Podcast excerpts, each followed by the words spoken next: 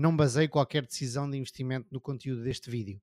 Não estamos registados como analistas ou consultores de investimento em nenhum país ou entidade oficial.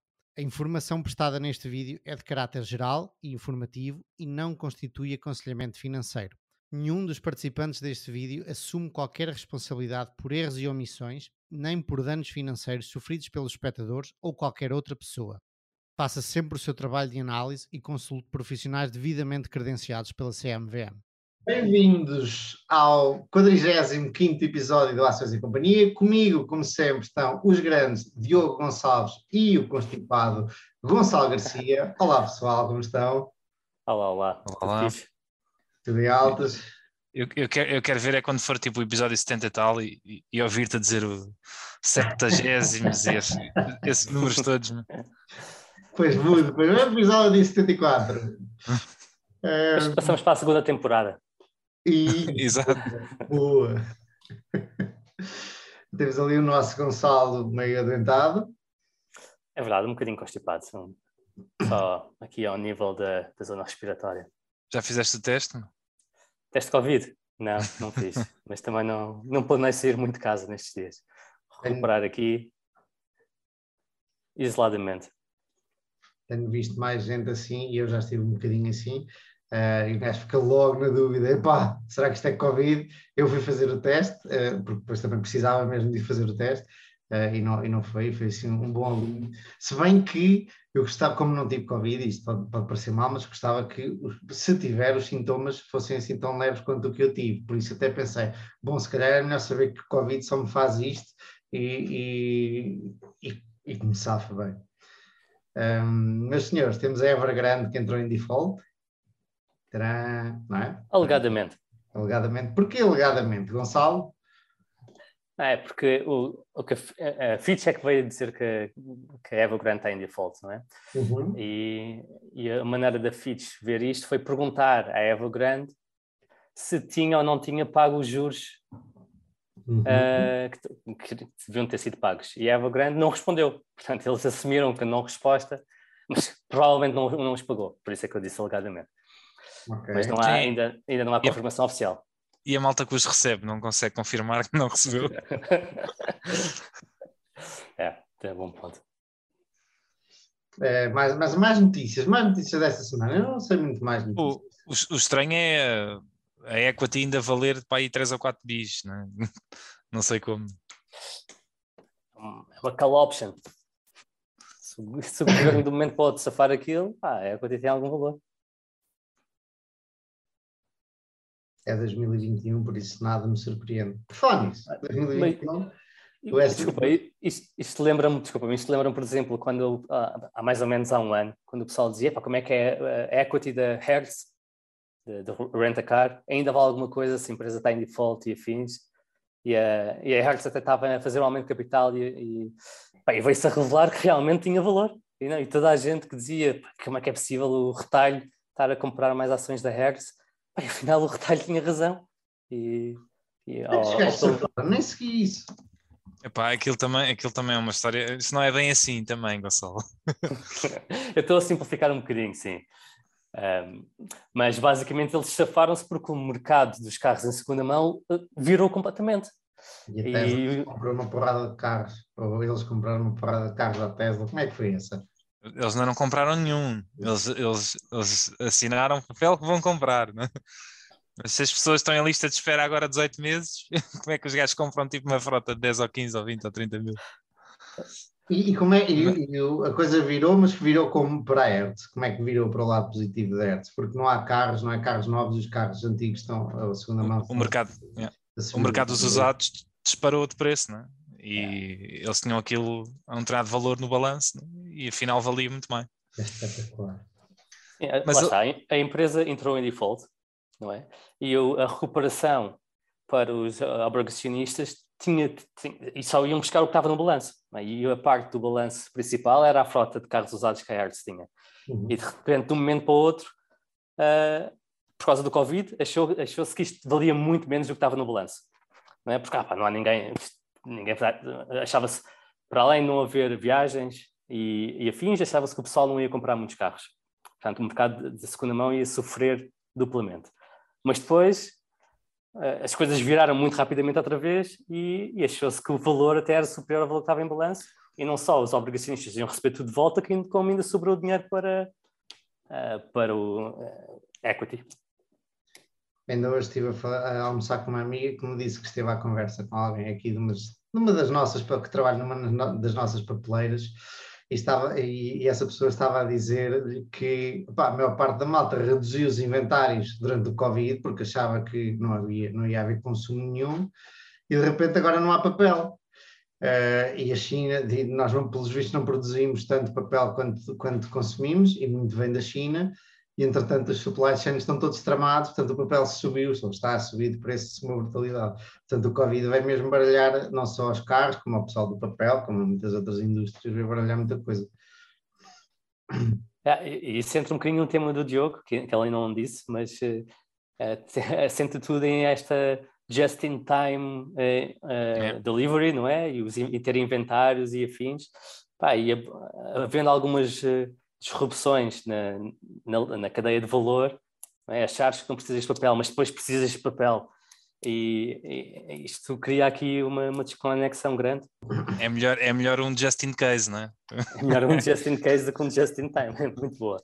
Um, então, quais são os vossos temas? Vá, já agora, Diogo, o que é que nos traz hoje? Uh, eu nem sei muito bem dizer isto em português, mas o meu tema uh, basicamente é sobre o facto de nós, ou da sociedade ocidental, querer optimizar ao máximo é, os processos todos, as empresas todas e a maneira como tudo funciona, um, e, que, e, e, que isso nem sempre é bom, e que tudo que lida com humanos, tu tens sempre que aturar com muita bullshit, como ele, como ele diz lá no, no artigo, o Morganauso, e, e sobre se, se, se deve ou não ser eh, perfeccionista e minimizar uh, uh, esses, essa bullshit e esses problemas todos uhum. uh, na nossa vida.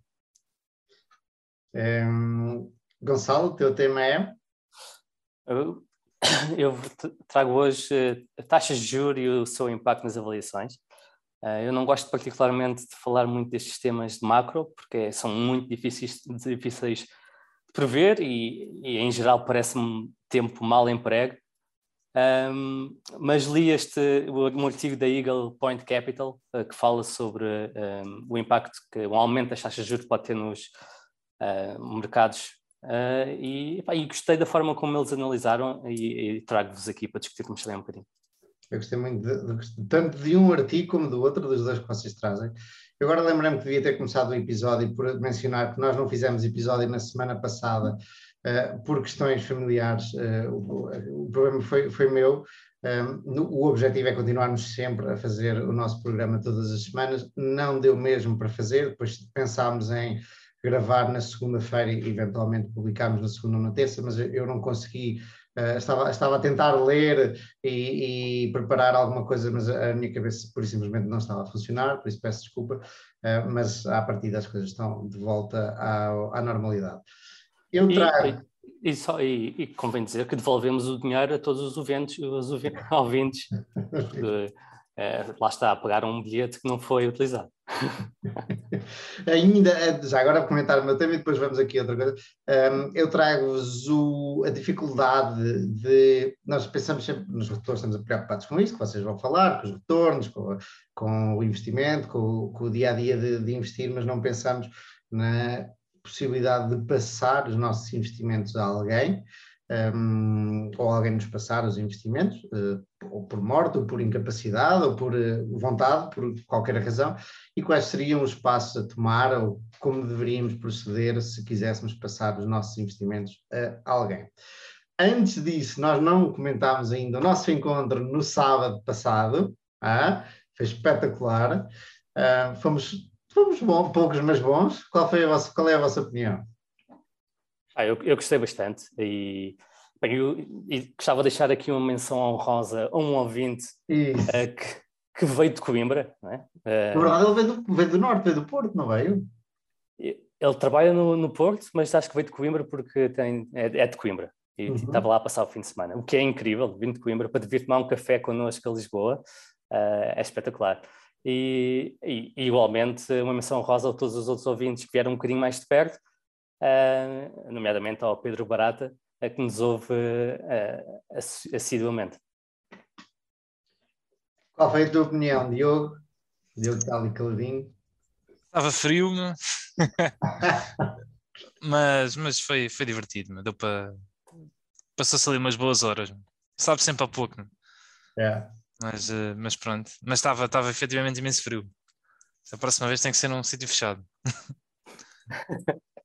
Sim, é, e, e, começámos à, à volta das três e meia, quatro, e ainda ficámos até perto das oito, portanto foi muitas horas cá fora, no exterior, portanto, e, se calhar foi por isso que eu fiquei com esta constipaçãozinha. Yeah, se calhar. Por acaso nem me percebi que tínhamos lá estado quase quatro horas à conversa, passou mesmo no instantinho. Era mesmo fixe conseguirmos gravar, um, gra e era espetacular conseguirmos gravar assim num sítio relativamente público, não, nós podíamos eventualmente ir para um estúdio, mas era por que fosse, por exemplo, ali no hotel ao lado, no bar do hotel ou assim, era, era interessante se conseguíssemos fazer isso. Temos que desenvolver um bocadinho mais isto. O Diogo, depois à conversa, deu-me deu boleia e, e falou-me de realmente temos, temos que arranjar um genérico, não é? Fazer o disclaimer quando vocês, esta parte falámos. Uh, e arranjar um genérico tornar isto um bocadinho mais profissional.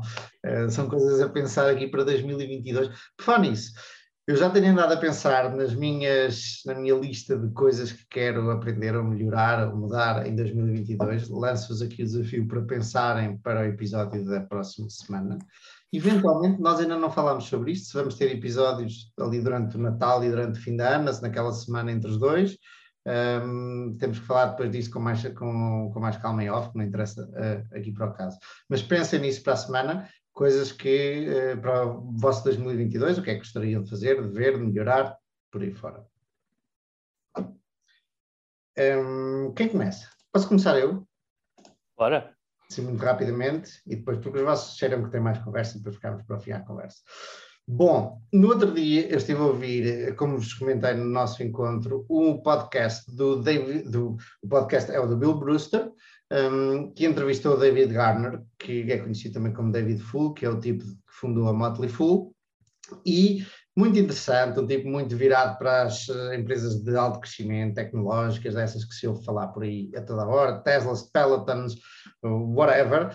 Um, e pá, um tipo que fala muito, mas claramente pensou em tudo, tudo aquilo que disse. É, é muito, ou seja, qualquer coisa que ele diz, ele consegue meter uma quantidade de palavras por metro quadrado, por minuto, gigante, mas claramente ele pensou aquilo tudo muito bem já durante muito tempo. E ele também faz um podcast, portanto, uh, também já está versado e treinado nas artes do, do podcastismo.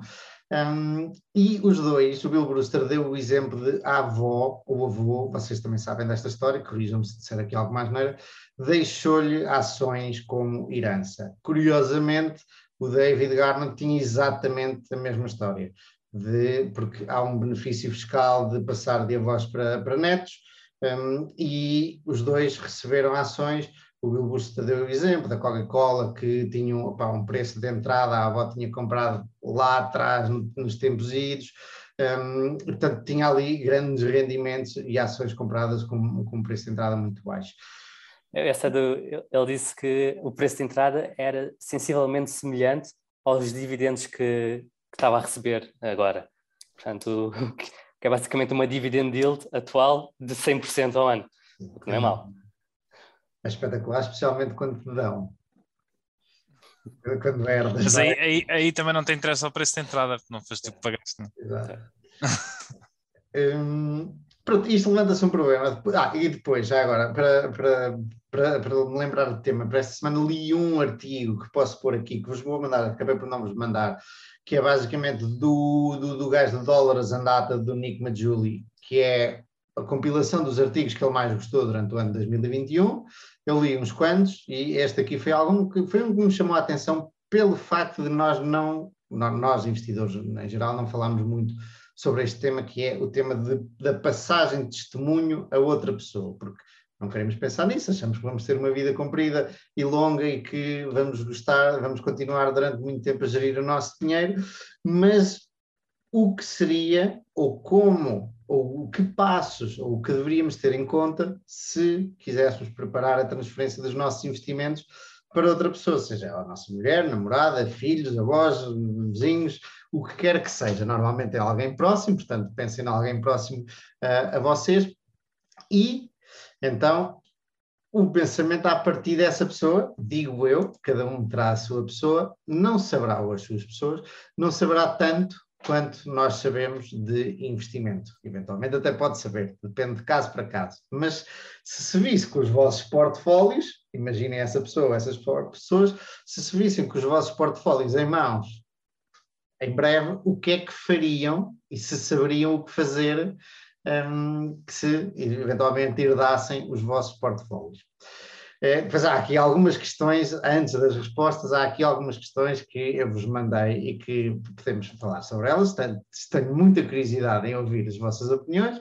A primeira seria se mudariam alguma coisa no vosso portfólio, ok? Uh, já lá vamos. Uh, se essas pessoas seriam capazes de fazer a gestão, se seria precisa muita manutenção para gerir o portfólio ou não, ou se seria de pouca manutenção. Por exemplo, outra questão, se recomendariam que esse portfólio fosse gerido por alguém externo e eventualmente quem?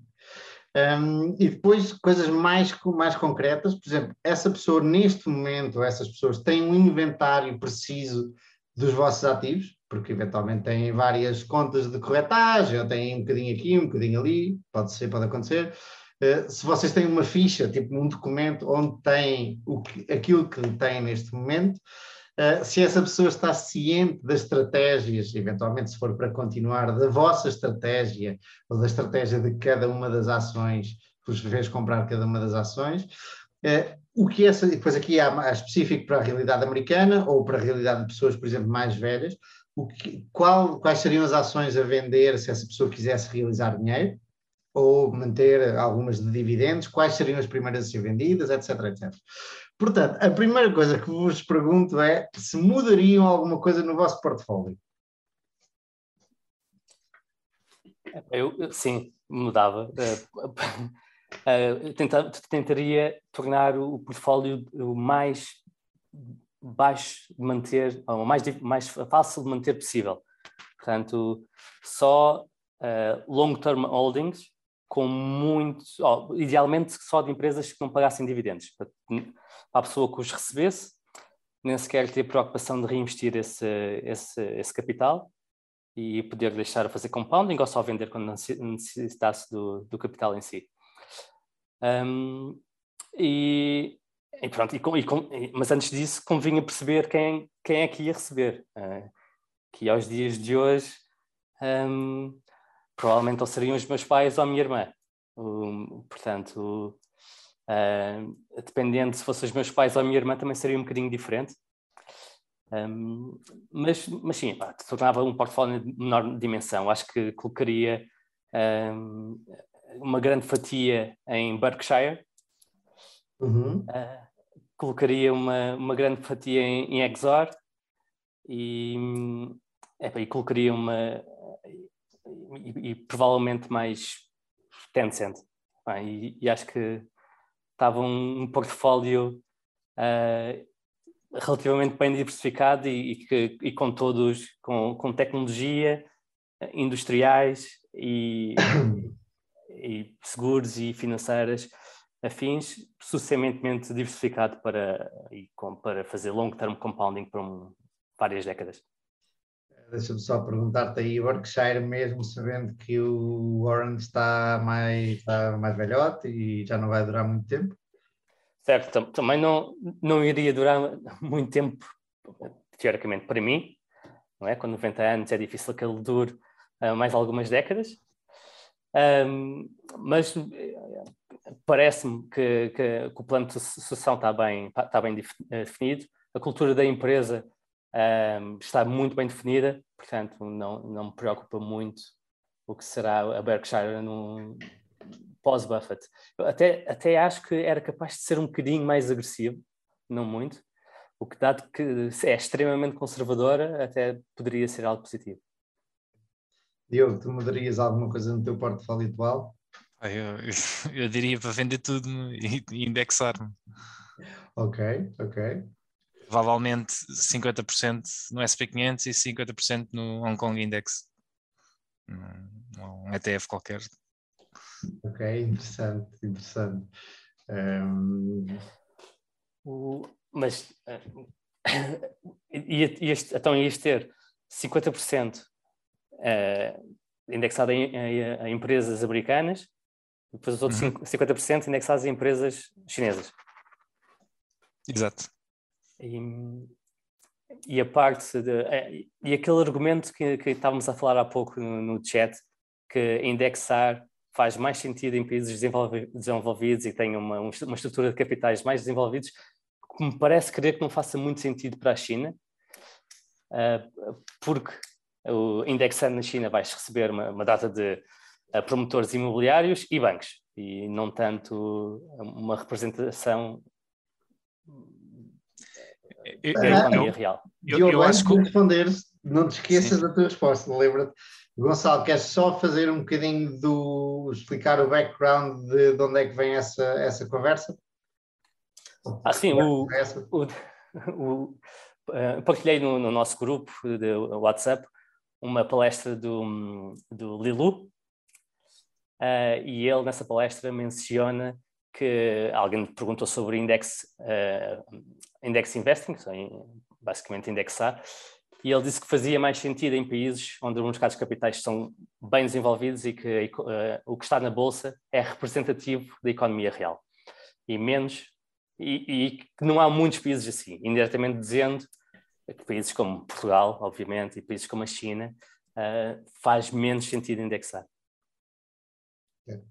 Diogo, vamos lá. Eu, eu, eu, agora não tenho aqui os dados, que era uma coisa que, que eu podia ver, mas isso, isso efetivamente foi verdade na Bolsa de Hong Kong. Uh, os últimos anos, na minha opinião, a Bolsa está muito mais diversificada do que, do que, aliás, até nos últimos dois anos, uh, o exemplo uh, mais óbvio é, é, as empresas tecnológicas chinesas, que até há dois anos atrás praticamente todas listavam nos Estados Unidos e que agora estão todas listadas também em Hong Kong. Um, e as telecom, que também foram obrigatoriamente listadas lá porque tiveram que fazer o delisting uh, nos Estados Unidos, e, e, eu acho que nos últimos anos o, o índice de Hong Kong tem sido muito mais representativo e, e eu sou muito mais bullish no índice de Hong Kong daqui para a frente do que nos últimos 20 anos, precisamente porque eu acho que neste momento está muito mais representativo. Uh, e, a, e, a, e, a, tendência vai ser uh, estar cada vez mais. Um, mas efetivamente é algo a estudar antes. Eu, pá, eu não sei de cor, e é algo a estudar antes se, se, se a coisa está bem representada ou não e, e quais as tendências de futuro. É, exato, isso não poderá ser, porque, por exemplo, Uh, o, o, os índices dos Estados Unidos, há 100 anos atrás, não estava, ou a Bolsa dos Estados Unidos, o mercado de capitais não estava tão desenvolvido como está hoje. Entretanto, nos últimos 100 anos, correu bem a quem investiu no, no índice. Exemplo, o, o, o, SP500 não tem 100 anos, né? nós, nós falamos de, nos últimos 100 anos, mas é muito mais, muito mais curto. Um, mas eventualmente depois eu lembro até ele começou numa certa altura e há quem o recomponha para trás sem ser, sem, ter, sem existir. Mas, mas, pronto, de qualquer forma, falando no genérico do índice eh, de, de empresas americanas, um, isso poderá ser também mais ou menos um, como fazemos com empresas, achamos que daqui para a frente o retorno sobre capital, por exemplo, vai melhorar. Eu lembro-me agora, por exemplo, da Corticera Mori, que, hum, que tinha um retorno sobre capital muito baixo, mas depois a certa altura começou a ter um retorno sobre, capital alto por várias coisas eh, de, internas à empresa e a cotação foi por aí acima. eventualmente, exatamente isso que o Diogo está a dizer, podemos também fazer uma análise fundamental às empresas cotadas ou à tendência de empresas cotadas na Bolsa de Hong Kong ou de outro país qualquer e eventualmente não ter estado, não ter sido o melhor índice ou melhor bolsa até agora, mas daqui para a frente haverem claros sinais de que a coisa possa melhorar eu, eu já tive várias discussões ah, ah, com amigos meus que, que me perguntam e, e, fazem, em vez de investir no SP500, investem no, no Nasdaq. Um, e efetivamente o Nasdaq nos últimos 30 anos tem tido retornos muito melhores do que o SP500. Em parte porque as empresas tecnológicas têm tido retornos muito superiores do que qualquer outra, qualquer outra, outra área, não é? outra indústria. Mas, mas isso é sempre um risco. A ideia de ter representatividade é no dia em que isso, eu não sei sequer se vai inverter ou não, mas é possível disso inverter, não é? e se tu só tiveres um setor, tu perdes esse, esse, esse alfa todo, nesses retornos todos. Se tu tiveres todos, é relevante. Se, se um dia se inverter, tu estás protegido. É, é, é, uma, é mais uma maneira de mitigar o risco. Um, e portanto, a mim só faz, na minha opinião, só fazia sentido indexar um, se tivesse verdadeiramente indexado. E portanto, tem que ter todos os setores, né? tem, que ser, tem que ter empresas de indústria, tem que ter tecnológicas, tem que ter bancos, tem que ter seguradoras, tem que ter tudo retalho, etc.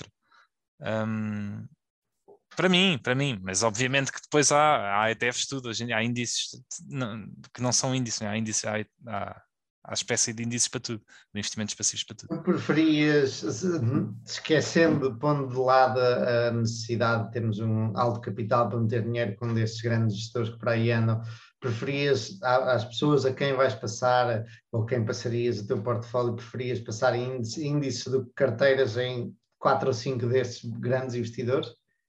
Sim, sem dúvida. Sem dúvida. Sim, okay. porque, porque, lá está, parte, parte de eu não me importar ou, ou, eu gostar de alguns investidores e de, não, de até pensar que poderia eventualmente entregar-lhes o dinheiro, é porque eu sigo-os e eu ouço-os e apesar de tudo eu acho que conheço alguma coisa deles, não é?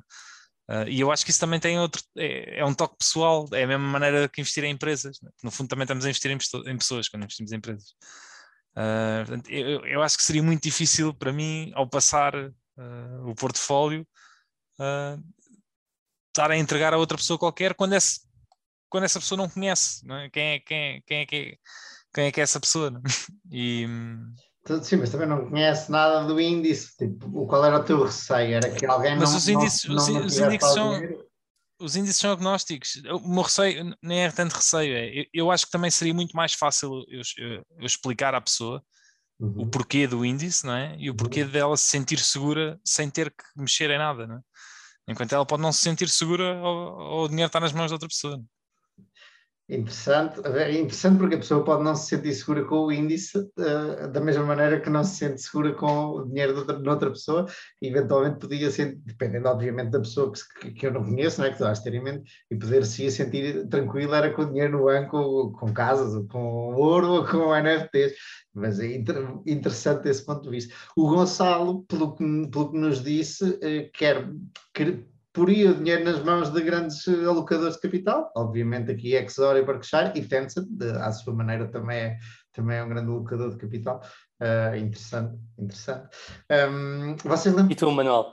Qual, qual, qual seria a tua atitude? não sei. Uh, acho que de, dependendo das necessidades da pessoa a quem passaria, eventualmente aqui na minha família próxima há, há, há, várias pessoas, portanto é uma coisa que tinha que pensar melhor uh, de, ou quem é que precisa mais, uh, ou quem beneficiaria mais, ou quem era o melhor steward de, do capital, um, e eventualmente iria para vários grandes investidores ou eh, opa, qualquer uma das vossas duas estratégias tam também, também eu consideraria, uh, acho que consideraria mais a tua, Gonçalo, do que a de indexar que o Diogo propôs.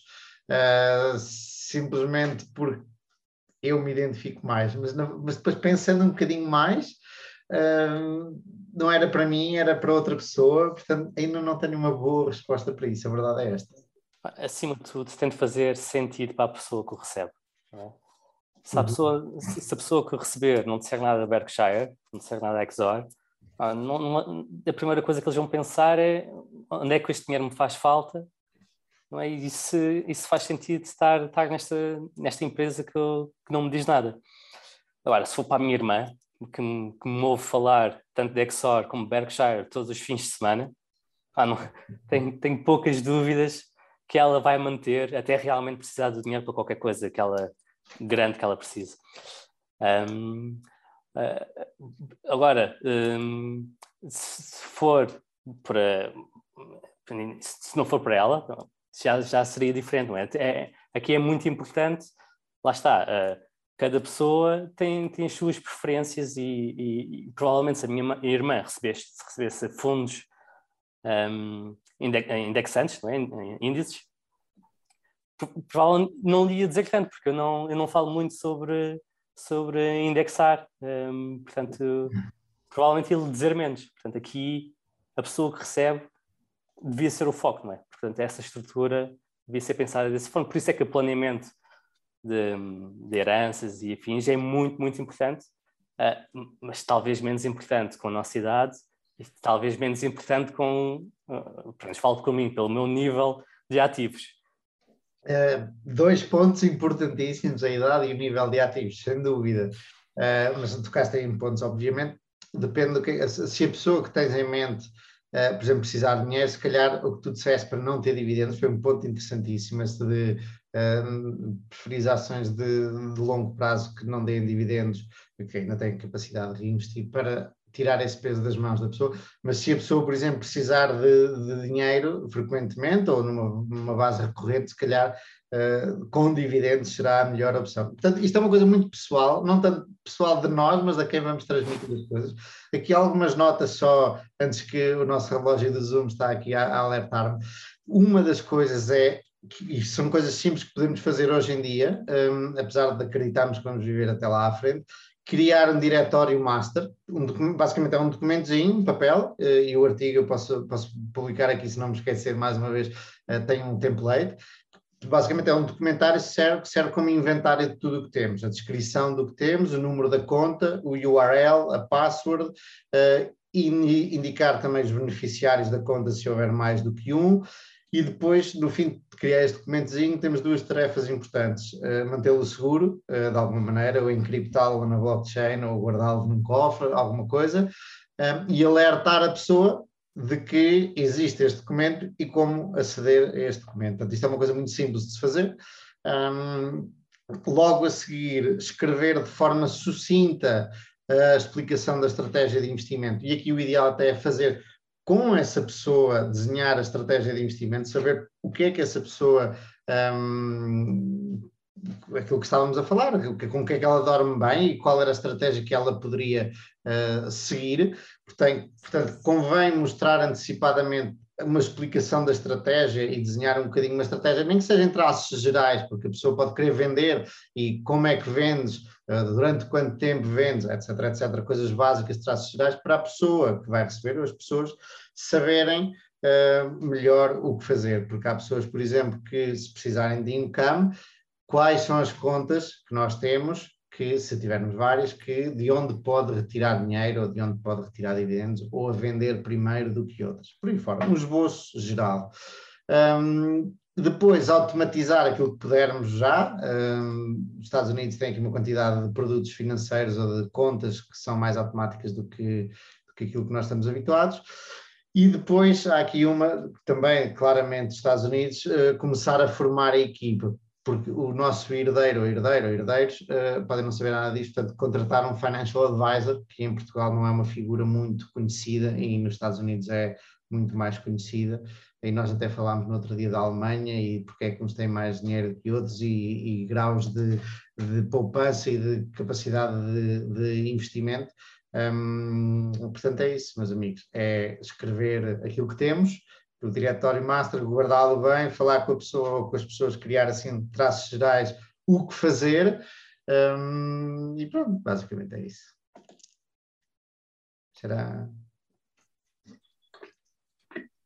Na prática, pá, se, se, eu morrer amanhã, me façam o que quiserem ao dinheiro. Não me Uma coisa é certa, não é? Tu não te vais importar. Exato.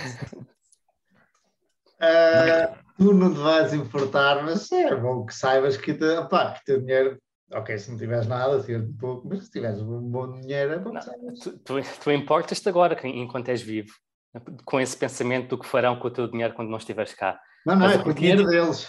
Com o dinheiro deles, sim. Que foste tu que o geraste e que contribuíste para esse dinheiro. Mas eu garanto que a partir do momento em que faleceres, ah, deixa de ser relevante para ti. Claro, obrigado.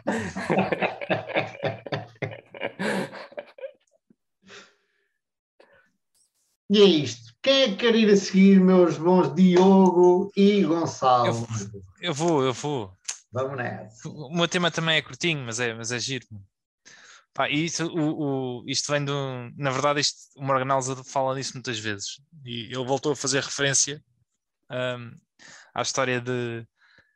Um, nós não, não. de tentarmos o ser perfeccionista, assim, resumindo para todas estas coisas, muitas vezes é um, é um problema e que nos eh, prejudica na, nos nossos objetivos. Um, e aqui com o ser perfeccionista, ele fala pá, uma data de exemplos, mas é uh, nós uh, termos problemas com ineficiências ou com falhas de comunicação ou com haver incentivos que não estão bem alinhados e, e, e, e obviamente que nós procuramos sempre continuarmos uh, a melhorar, uh, mas nós sermos totalmente intolerantes a essas coisas e, e isso sempre comichão, uh, muitas vezes é, não é a melhor coisa a sentir. É, é preciso, um, de alguma maneira, ser capaz de tolerar essas coisas todas e tolerar um certo nível de, de bullshit, como ele diz, na, na vida, um, para que as coisas funcionem para que não haja extremos, não é? Um dos exemplos que ele dá, que, pá, que eu achei giríssimo, tem a ver com, com uh, os assaltos no retalho, no, no, nos supermercados, por exemplo, ou nas mercearias. Uh, os supermercados, por exemplo, poderiam de alguma maneira erradicar totalmente os assaltos. É? Se eles obrigassem a todas as pessoas à saída fossem revistadas antes de sair, okay, nós sabíamos que não ia haver assaltos absolutamente nenhum no, nos supermercados. Queres dizer roubos? É? Uh, sim, sim, não, assaltos não, que é Sim, Fur, assalto furtos, furtos. Furtos, exato. assalto implica mesmo implica um bocadinho, é um bocadinho mais agressivo. Implica... Exato. É, é em relação é, aos furtos que, que existem bastante e, e, aliás até é contabilizado hum, alguém que gira, que esteja a gerir lojas ou supermercados, etc. Um, muitas vezes tem em conta isso e, e, até, até, até dá para medir a percentagem de faturação e dos roubos, etc. Um, havia uma maneira simples, lá está, de, de, erradicar totalmente os furtos, que era revistar todas as pessoas a sair. Mas isso não era nada benéfico para o negócio, como é óbvio. Portanto, é preciso, se tu quiseres ter um, supermercado a funcionar como deve ser, tu tens que saber lidar que vai haver roubos, vai haver uh, furtos, não é? E, e, não há nada a, não, é, não há nada a fazer, mas é, tens que, lá está, tens que tolerar isso e não podes ser uh, perfeccionista, não podes uh, tentar ao máximo eliminar uh, isso, porque isso depois vai deixar os consumidores descontentes. Um, e, e outro, do, outro dos, dos, exemplos era aquilo que o Gonçalo falava ao princípio, de durante muito, muitos anos a nossa cadeia toda de produção e distribuição tentou optimizar-se ao máximo, cada vez mais o mais optimizado possível. Um, só que isso faz com que não haja uh, capacidade não é, para, para tolerar, lá está, algum problema. Porque se toda a produção, se todo o transporte, se toda uh, a entrega, a distribuição, etc., está tudo, tudo ali ao milímetro, se falhar qualquer coisa a meio, não é? Isso depois é um problema dos diabos em, por todo lado, porque depois é tudo em, em cadeia, não é? E, e, nós estamos a ver um bocado a consequência disso agora com o Covid, não é? Com, com os diversos problemas e disrupções que tem havido um, e, que, e que isso está a levar a problemas na, na cadeia de distribuição que, que não se sabe até quando é que vão existir e, e muito provavelmente vão perdurar ainda durante muito mais anos. Um, e daí uh, a haver agora tentativas de, afinal, não dar tudo optimizado ao milímetro, uh, mas uh, nós termos algum espaço de manobra para, para problemas e o, o just in case é um bocado de termos uma folgazinha, é? pedirmos mais inventário, não, não, não estarmos só a mandar vir quando o cliente compra, é? nós já podemos ter aqui. Mas, obviamente que isso depois tem, também tem que ser gerido, porque isso também pode levar a caixa compras que depois uh, não sejam vendidas e, e, que pode ser outro problema. Um, uma indústria que sempre soube lidar nesse aspecto com isto muito bem é a, a indústria do, software com a parte e da, das redes, é? de, com a parte da redundância. É? Tu, se tens uma aplicação como a Facebook ou como a, como a Takeaway ou como outra qualquer, tu sabes que aquilo não pode estar só a funcionar uh, num servidor, porque se aquele servidor tiver um problema qualquer, um, a tua aplicação vai abaixo e isso não pode acontecer. Portanto, tu tens que ter sempre vários uh, prontos e a funcionar para, para, lidar com, para lidar com uma falha. Óbvio que isso não é optimizado Óbvio que isso não era muito mais eficiente, não é? Em termos económicos, tinhas muito menos custos se não tivesses a, a ter redundância no sistema. Mas é essa redundância que te permite uh, aguentar a, a, que haja falhas. Um, e, e outra, outro exemplo, por exemplo, com isto tem a ver com, com a maneira como as empresas no, no Ocidente e no Oriente li, lidam com a, com a, optimização dos lucros. Né? No Ocidente, uh, idealmente, está tudo alavancado, tudo ao máximo, que é para poder uh, ali extrair o máximo possível de, de lucro sobre o capital próprio né? e tornar a coisa o mais eficiente possível. As empresas asiáticas, de maneira geral, fazem ao contrário, que é, são altamente ineficientes, têm imenso cash é? no, no balanço, aquilo não faz, à primeira vista não faz sentido nenhum, mas se houver algum problema, elas estão muito mais aptas a lidar é? com, com, com, esses problemas que surgem. É resiliência antes da rentabilidade. E a, exato, e a ideia eh, aqui é qual é que é a, em tudo na vida nós temos que perce tentar perceber qual é que é o, o nível ótimo não é, de trade-off entre optimização e, e, e, resiliência e ter que, ter que lidar com estas com, com o facto de tudo o que envolve seres humanos não, não, não é 100% perfeito e portanto vai sempre haver ali bullshit pelo meio, vai sempre haver ali problemas e, e, vamos ter que sempre capazes de tolerar e de lidar com essas coisas todas e nunca erradicá-los. Né? Muitas vezes er tentar erradicá-los gera um problema ainda maior. Tu baralhaste um... um bocado porque tu misturaste dois artigos do que falámos no, no WhatsApp. Uh, aqui que é um é, é, é o, o aguentares a o bullshit de outras pessoas, seja no emprego, seja no trabalho, seja em, em vários sítios, e outro é este artigo, um é peraí, A Short Misery, que eu gostei mais do que o outro, vocês gostaram mais do Optimal, optimal Amount of Hassle, um, e os dois estão ligados, obviamente, um, mas o, o Short Misery, e especificamente a quote que tu mandaste, que é esta de viver no limite da otimização, e eu não sei se ele estava, agora não me recordo se ele estava a falar de empresas ou de pessoas no geral, um, mas isso mim fez muito sentido, porque até mandei isso a, a um amigo meu que está a pensar construir uma casa e agora a, a vida, pelos vistos, deu-lhe ali, nós estávamos só a falar no WhatsApp, ainda não percebi o que é que, que, é que lhe aconteceu, mas deu-lhe ali qualquer coisa, um, um abanão que estava tudo tão as coisas todas tinham que bater certo para ele construir a casa, o emprego e não sei o que, que pelos vistos, pelo que, pela reação que ele me disse à quote que tu, que tu partilhaste comigo e depois eu partilhei com ele, eh, eu vi que o gajo estava a viver tudo assim, estava tudo otimizado e pelos vistos não tinha corrido bem por causa de uma banão qualquer que a vida lhe deu. Não me pareceu demasiado importante, eu hei de falar com ele uh, este fim de semana, pela reação dele não pareceu demasiado importante, mas percebi, epá, olha, este foi a pessoa certa a, a quem mandar, a quem mandar isto quanto mais optimizado, isto, isto, não, às vezes estas generalizações podem ser complicadas, mas quanto mais optimizado, menos uh, resiliente a falhas não é? um, um sistema é. Uh, portanto, isso é, tem, nunca se pode optimizar a coisa ao máximo, porque senão vem ali qualquer coisa que foge à, à regra e colapsa o sistema todo. Não? É? a importância da, do fundo de emergência um, por exemplo, como outras coisas quaisquer, um, no caso financeiro do fundo de emergência, se alguma coisa acontecer contigo, com o teu emprego, com alguém próximo, um, convém sempre ter um fundo de emergência. E, e isto, no, agora extrapolando para os investimentos, não é? Que o objetivo aqui é nós conseguirmos fazer um. Pelo menos é, é a minha visão, o mais importante é tu conseguires aguentar o máximo tempo possível, não é? Portanto, é muito, é, é, muito mais importante tu que tu optimizes não para os maiores retornos sempre, mas que optimizes para isto nunca pode falhar nunca.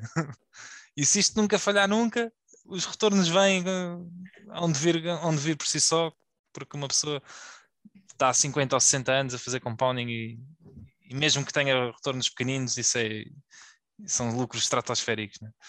O, por acaso ontem estava a mostrar um, um artigo do, do Moniz Pobrai sobre o compounding da filha dela dele, um, que ela com 18 anos tinha feito 5 mil dólares numa, numa coisa qualquer de férias, e se ela investisse aquele dinheiro a ganhar 10% ao ano, é? aos 68, é? em 50 anos, ela tinha 600 mil. Uh, e, e, pronto, e se, se no, no, ano a seguir conseguisse mais 5 mil noutras férias quaisquer, eram, eram mais 600 mil. E, e isto antes sequer de começar a, a trabalhar, e se continuasse a poupar é? todos os meses, quando começasse a trabalhar, etc., pá, que ao fim e ao cabo ia ficar com rios de dinheiro quando fosse mais velha. Uh, e depois ele acaba a dizer: pá, isto não interessa muito se é 10%, se for 7% ou 6% ou 5%, se começares às 18%, é irrelevante. Vais, vais ter dinheiro que chega e sobra para o que tu quiseres. Portanto, é um bocado por aí. É, o que interessa é, é tu fazeres a coisa durar e ela nunca falhar. Se depois tens 5 ou 6 ou 7, não é por aí. É um bocado igual. Eu acho que se tu tiveres 5%, mas aguentares mais um ano, é muito melhor do que teres, por exemplo, 10%, mas fazeres compounding menos, só menos um ano, porque aquele último ano vai-te trazer uh, muito mais retornos depois. Um... É, é, a natureza exponencial dos retornos, não é? Porque é, acaba por ser retorno sobre retorno sobre retorno e, e a rampa de lançamento é, acaba por ser muito, muito importante. E, e o, o, retorno que vamos ter nos anos finais até podem ter, até pode, em valor absoluto, Uh, aliás, em, em, valor relativo, em termos de retorno percentual, pode ser menor do que ao longo da vida, mas em valor absoluto é muito provável que seja superior. Lá está, portanto, apostar em numa longa rampa de lançamento, em não falhar, e em ter uh, algumas folgas e não estar alavancado, apesar de isso não parecer ótimo, não, não parecer optimizado, pode, pode ser optimizado para aquilo que tu realmente queres, que é, que é sobreviver e, e ter uma longa rampa de lançamento. Deixa-me só fazer aqui uma pequena clarificação. Não é não falhar, é não explodir, porque falhar, vamos sempre falhar em alguma empresa, em alguma ação, algum investimento que façamos. É, é não explodir e continuar a, a jogar. Um, era só para, para, alguém que nos esteja a ouvir e que, e que seja novato na coisa, não, não entender a, a coisa de maneira, de maneira diferente. É isso mesmo, é, é, é continuar a jogar este jogo. É esse, é esse o objetivo principal. Stay in the game. E é isto. É um artigo curtinho também. Então, uh, Gonçalo. Isto, isto, agora, já agora deixa-me só rematar. Em termos de portfólio, isto, isto, pode, ser, pode ser visto de muitas maneiras. Uh, há pessoas que podem ver isto e, e pensar: uh, olha, uma maneira de eu fazer isto, obviamente, é, é não estar totalmente investido e ter dinheiro, é? ter uma parte em cash outra maneira de ver, de ver isto pode ser só a maneira como tu lidas com as expectativas e como tu vês as coisas. É? Por exemplo, uh, é, um, é, um, problema quando uma pessoa mete expectativas em qualquer que seja uh, as suas posições. É? Uma, uma, boa maneira de pensar no, nos investimentos que temos é exatamente dizer: epá, o futuro é incerto e eu não faço a mínima ideia dos retornos que vou ter. Uh, ou, ou em, em, geral ou em qualquer uma das minhas posições. É? eu, eu estou confiante e gosto de, das minhas hipóteses de estar investido nesta empresa, porque gosto delas e, e acho que, que, tem potencial, mas nunca na, na, nossa cabeça estar a pôr hum, uma, uma percentagem ou dizer não, isto, isto realmente, isto, esta empresa vai me dar estes retornos, ou continuar sempre a pensar que isto é tudo incerto e por mais correto que tenha sido o investimento, uh, a coisa pode não resultar. E isto pode ser uma maneira de, ser, de, de ganhar resiliência, não, é? não ter. Não ter eh, não é não ter expectativas, mas é, é, é que as, expectativas serem muito mais uh... folgadas, não é? Folgadas, exatamente. É, tens, folgas, tens folgas, lá está, como o Manuel estava a dizer há pouco, teres um, um fundo de emergência para teres uma folga uh, se, se houver algum imprevisto e ter a folga também nas expectativas em relação não só a investimentos, às empresas em concreto, mas eu diria que talvez um pouco tudo, tudo na vida, não é? Porque vivemos num mundo incerto e tudo pode correr um bocadinho mal e não quer dizer que, que, que nós tenhamos errado, ou, ou, ou, podemos até ter errado, mas ter um bocadinho de folga é importante e percebermos que as coisas podiam ter corrido de forma diferente com alguma probabilidade também. Um, eu esta semana estava a falar com um subscritor novo do All in Stocks e eu sempre que entra um subscritor gosto de conversar um, para saber quem é, o que é que procura e eventualmente alguma crítica sugestão. Um, e ele estava-me a dizer, um, opá, mas como, como, ainda era relativamente novato na, na, na área de investimento, um, estava-me a perguntar, estávamos a, chegámos à, à conversa de quanto retorno tu esperas em cada uma das tuas empresas, ações. E eu disse exatamente isso que o Diogo estava a dizer. Pá, eu não faço a mínima ideia, ainda que em algumas vezes, e gosto de fazer o exercício, um, ponha um, um print screen do meu Excel, do meu modelo, com alguma perspectiva, às vezes faço, opa, se o bear, bull and and worst case scenario, para conseguir entender mais ou menos o range, o intervalo de possíveis resultados é sempre incerto e acho que procuravas, a palavra que procuravas, Diogo, era um gajo tem que garantir que está direcionalmente certo. Depois se a empresa vai dar 10, 12, 7, 18, isso já nos sai das mãos. E quem disser que o price target que a empresa vai valer 14 ou devia valer 14 e não valer 7, não faz sentido nenhum, é, a indústria evoluiu para isso, um, eu espero que quem nos ouça perceba, entenda isso, e quem nos ouve já há mais tempo, acho que partilha dessa, desta, dessa visão, que é impossível por um price target certinho, a não ser que casos específicos, uh, sei lá, eu, estejamos a falar de dinheiro que está num cofre, é, aí é fácil, mas um, na maior parte das empresas não dá para pôr um price target ou para fazer uma projeção de quanto é que ela vai, quanto é que ela vai valer ou vai uh, ganhar. Portanto, o ideal é realmente um, percebermos mais ou menos para onde é que ela vai. Gonçalo. É isso, fechado.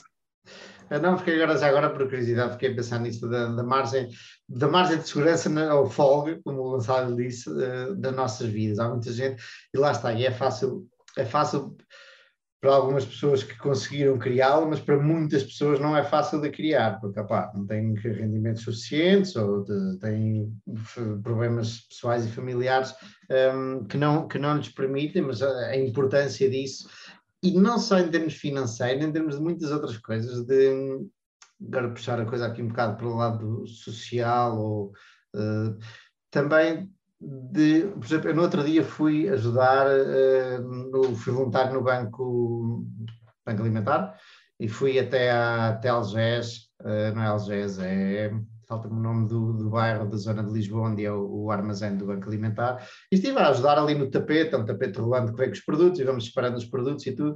Um, e não só é, é, preciso, em termos de finanças, termos essa folga, como é preciso também criarmos essa folga e essas redes, como é também preciso na vida criarmos uh, redes sociais de amizades, de contactos, de, de relações que nos permitam, em fases menos boas da vida, uh, ter, uh, equiparando ao, ao, à parte financeira, quando a vida nos dá um abanão, ter ali uma almofada, uma, uma, um dinheiro que, que nos ajude, a ter também na nossa vida, na parte de relações e, e, e pessoas, ter pessoas e rodear-nos de pessoas boas. Isto é uma, uma, coisa do Natal, muito natalícia, já agora, um, é importante. Vamos passar ao nosso ao novo tema, Gonçalo?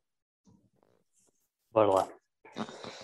Um, então, uh, é uma mudança talvez um bocadinho brusca, uh, mas mas ainda assim para um, para um tema mais macro e falando um bocadinho sobre taxas de juros e o seu, o seu impacto nas avaliações, um, pá, eu acho que é, é, notório para toda a gente que, que, os índices, especialmente os índices americanos, estão em máximos, é? as avaliações, as avaliações estão teoricamente altas e há sinais de excessos. Um, por outro lado, até pessoas como o Buffett uh, dizem que as ações parecem baratas, ou que o mercado parece barato, se as taxas de juros permanecerem onde estão. É? O, o, Buffett chegou mesmo a dizer, em 2017, um, se, se, pudesse escolher uma estatística uh, sobre o futuro, para inferir se o mercado estava ou não sobreavaliado, ele não perguntava pelo PIB, uh, não perguntava quem é que ia ser presidente, ele só queria saber quais, são, quais vão ser as taxas de juros nos próximos 20 anos. Um, e com isto conseguiria inferir sobre se o mercado está caro ou não. Deixa eu fazer um, uma interrupção. Tens o microfone a roçar no, no do casaco. O, o problema disso é que não é por estar barato ou não é por não estar caro que os retornos são bons. Porque se tu tiveres as taxas de juros a zero nos próximos 30 anos e, a, e as, as ações estiverem a dar 1% ao ano, o mercado está barato, o mercado não está caro mas tu vais ter 1% ao ano nos próximos 30 anos. Não é uma coisa propriamente boa. Mas. Certo, certo. Mas, eh, mas aí a tua decisão de alocação de capital é muito fácil. É, é este o ponto dele. Ele só quer, ser, só quer alocar o capital da melhor forma possível. Porque se as taxas de juros subirem, a tua melhor alocação de capital não vai ser o mercado. É o certo? quê? A tua alocação de capital é, é cash, ter esse, esse, esse, esse cash de parte e alocar capital quando o mercado corrigir por causa das, das taxas de juros. É porque, é porque as taxas de juros só sobem quando houver inflação, não é? Que justifique subirem. Portanto, teres em cash. Ah, pronto, mas estamos a ter inflação agora e as taxas de juros continuam baixas. Sim, sim, sim, isso ainda é pior, não é? Eu, eu, percebo o teu ponto, mas aqui, assumindo que o teu cenário é correto, não é? Uh, e se as taxas de juros se mantiverem onde estão nos próximos 20 anos, pá, é, é, muito fácil inferir que a melhor alocação de capital é ter tudo em equities. Se as taxas de juros subirem, já não é tão fácil assim inferir ou não se é tudo em equities. É, é, eu, eu, eu, concordo, e o grande problema é que, obviamente, se as taxas de juros subirem, uh, os múltiplos vão, vão contrair, e portanto, aquilo que tu, uma pessoa está disposta a pagar, lá está. Hoje em dia, uh, se calhar, se estiveres a pagar 25, uh, um, um múltiplo de 25, não é? Que, que é, sei lá, 4 ou 3% ao ano, não, é? não faz sentido absolutamente nenhum se as taxas de juros passarem a 5%. É? Yeah. Portanto, quem pagou esse, esse múltiplo de 25 ah, provavelmente está, vai estar tramado se isso acontecer.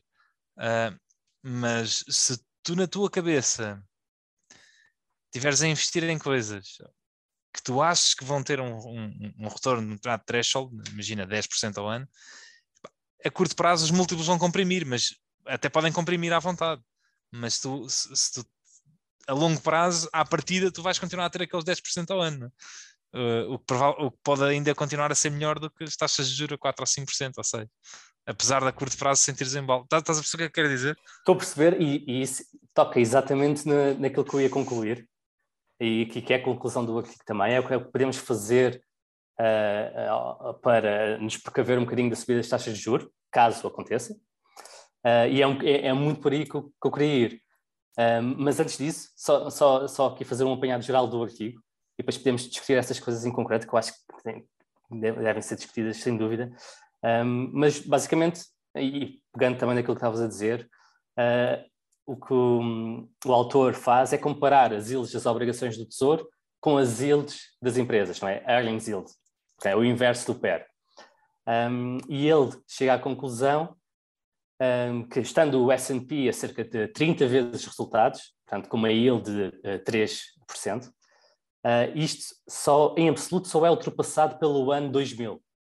E realmente, em, no ano 2000, uh, ah, sabemos agora, não é? é fácil ver que era uma bolha e havia a bolha.com. E, ah, mas, por outro lado, as avaliações não parecem tão dramáticas quando comparadas com as taxas de juros. Não é? como, como as taxas de juros na altura pá, estavam quase assim. Pôr o gráfico aí atrás de ti. Vai falando que eu vou eu ponho atrás de mim. Ok um, como uh, as taxas de juros, na, por exemplo, em 2000, as taxas de juros estavam a quase 5% e a uh, earnings yield era abaixo de 3%. Portanto, ah, o, o, mercado estava claramente exuberante. O, uh, agora, a earnings yield está semelhante à 2000, a 3%, mas o, a tua alternativa, se quiseres ir mesmo para algo sem risco, já só recebes 1,5% se investires a 10 anos uh, em obrigações do, do, do, governo americano. Portanto, que o spread são cerca de 1,8% e está em linha, linha com a média, média histórica. Portanto, em, em, termos históricos e em termos de comparação do, dos múltiplos com as taxas de juros, não, não há assim grande uh, desfazamento. Há um grande desfazamento, sim, se as, taxas, se as taxas de juros aumentarem. Depois o, o autor faz um, exatamente, esse, esse, o gráfico que o Manuel pôs atrás dele explica exatamente esta evolução, é? que, que aquele gap uh, tem-se mantido mais ou menos estável, aquele pico ali para baixo, mais ou menos ao meio do gráfico, foi em 2008, foi porque os, os resultados das empresas foi extraordinariamente baixo, pronto, foi um, um on-off ali da crise financeira, mas de resto há sempre um, um ligeiro, digamos, um risk premium, premium que, que as ações recebem acima da, da, da taxa de risco, um, da, da, taxa de juros. Um, e aliás, eu, eu, diria que este risk premium não é verdadeiramente só o, o que é atualmente. Não é? Atualmente é 2. Uh, desculpa, 1,8%, não é a diferença, mas isto assume zero crescimento. Aí nós, como sabemos, é muito provável que os lucros das ações continuem a receber. Portanto, é, provavelmente é superior a este 1,8%. Mas pronto, de qualquer das formas, pondo isto de parte, uh, estimando uh, que, o, que as, as taxas de juros aumentariam de, digamos, 1,5% para 5%, não é? Uh, exatamente o, o, o, valor que estavam no ano 2000. E que por causa disso, uh, o a earnings yield, é? o rendimento das ações exigido pelo mercado, passasse de 3,5% para 7%, é? para manter o mesmo, o mesmo diferencial. Isto implicava que o, o PER passasse de cerca de 30 para 14, não é? E se isto acontecesse a um ritmo de, uh, digamos, 5 anos, implicava que só esta compressão de, do múltiplo desse um retorno de menos 14% por ano. Portanto, ou os resultados das empresas cresciam a 14% por ano para contrabalançar esta, esta, esta, esta compressão do múltiplo, ou ias perder 14% por ano. Um, pronto, e lá está. Uh, se assumimos que as taxas de juros aumentassem para, em vez de 5%, 3%, um, um valor um bocadinho mais uh, fácil de imaginar, um, mesmo assim ainda ia esperar ao longo de 5 anos que o S&P caísse 8% por ano. É? Isto se mantesse os mesmos resultados e, e, e o, o rácio baixasse de 30, ou aliás, o PER baixasse de 30 para 20. Uh, pronto, e lá está. E agora chegamos, chegamos aqui à parte que, que, que, o Diogo estava a falar há pouco. Qual é que seria a melhor maneira de nos precavermos uh, para uma subida das taxas de juros? E, e sem dúvida, é investir numa empresa com uma avaliação razoavelmente baixa, é? e que esteja a gerar cash flow, e que e eles até dão um exemplo no, no, no, no artigo, que eles falam da, da Macasson, eh, que é uma, uma empresa que está a denunciar cerca de 8 vezes cash flow, tem, portanto, tem um rendimento de 11% em comparação de 3% para o S&P.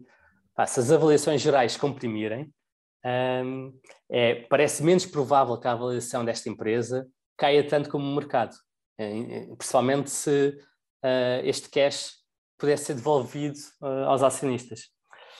Um... Eu às vezes gostava de ter um, um, um estagiário para ir procurar as, uh, estatísticas, porque eu lembro-me já de ver várias pessoas e irem buscar as estatísticas a dizer que não é por uma empresa já estar barata que desce menos do que as que estão caras.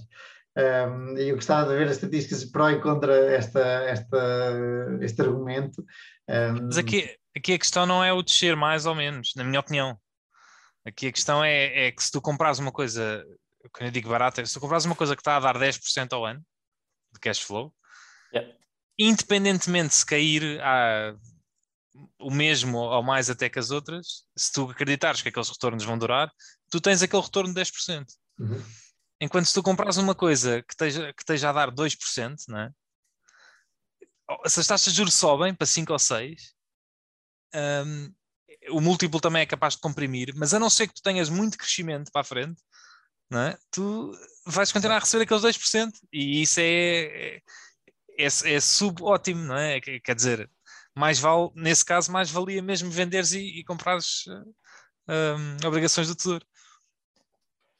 Estás a perceber? Independentemente do que a valorização fizer no, no, nesse, nesses anos, até pode, podem cair as duas, podem subir, não faço ideia, não é? Não, não, certo, mas esse, esses 10% que estás a falar uh, é o que seria o, a âncora à avaliação. Principalmente se esse cash fluir. É? porque mesmo aquele não faria sentido que de tal forma que tornasse esses 10% em 20%, mesmo que as taxas de juros subam bastante.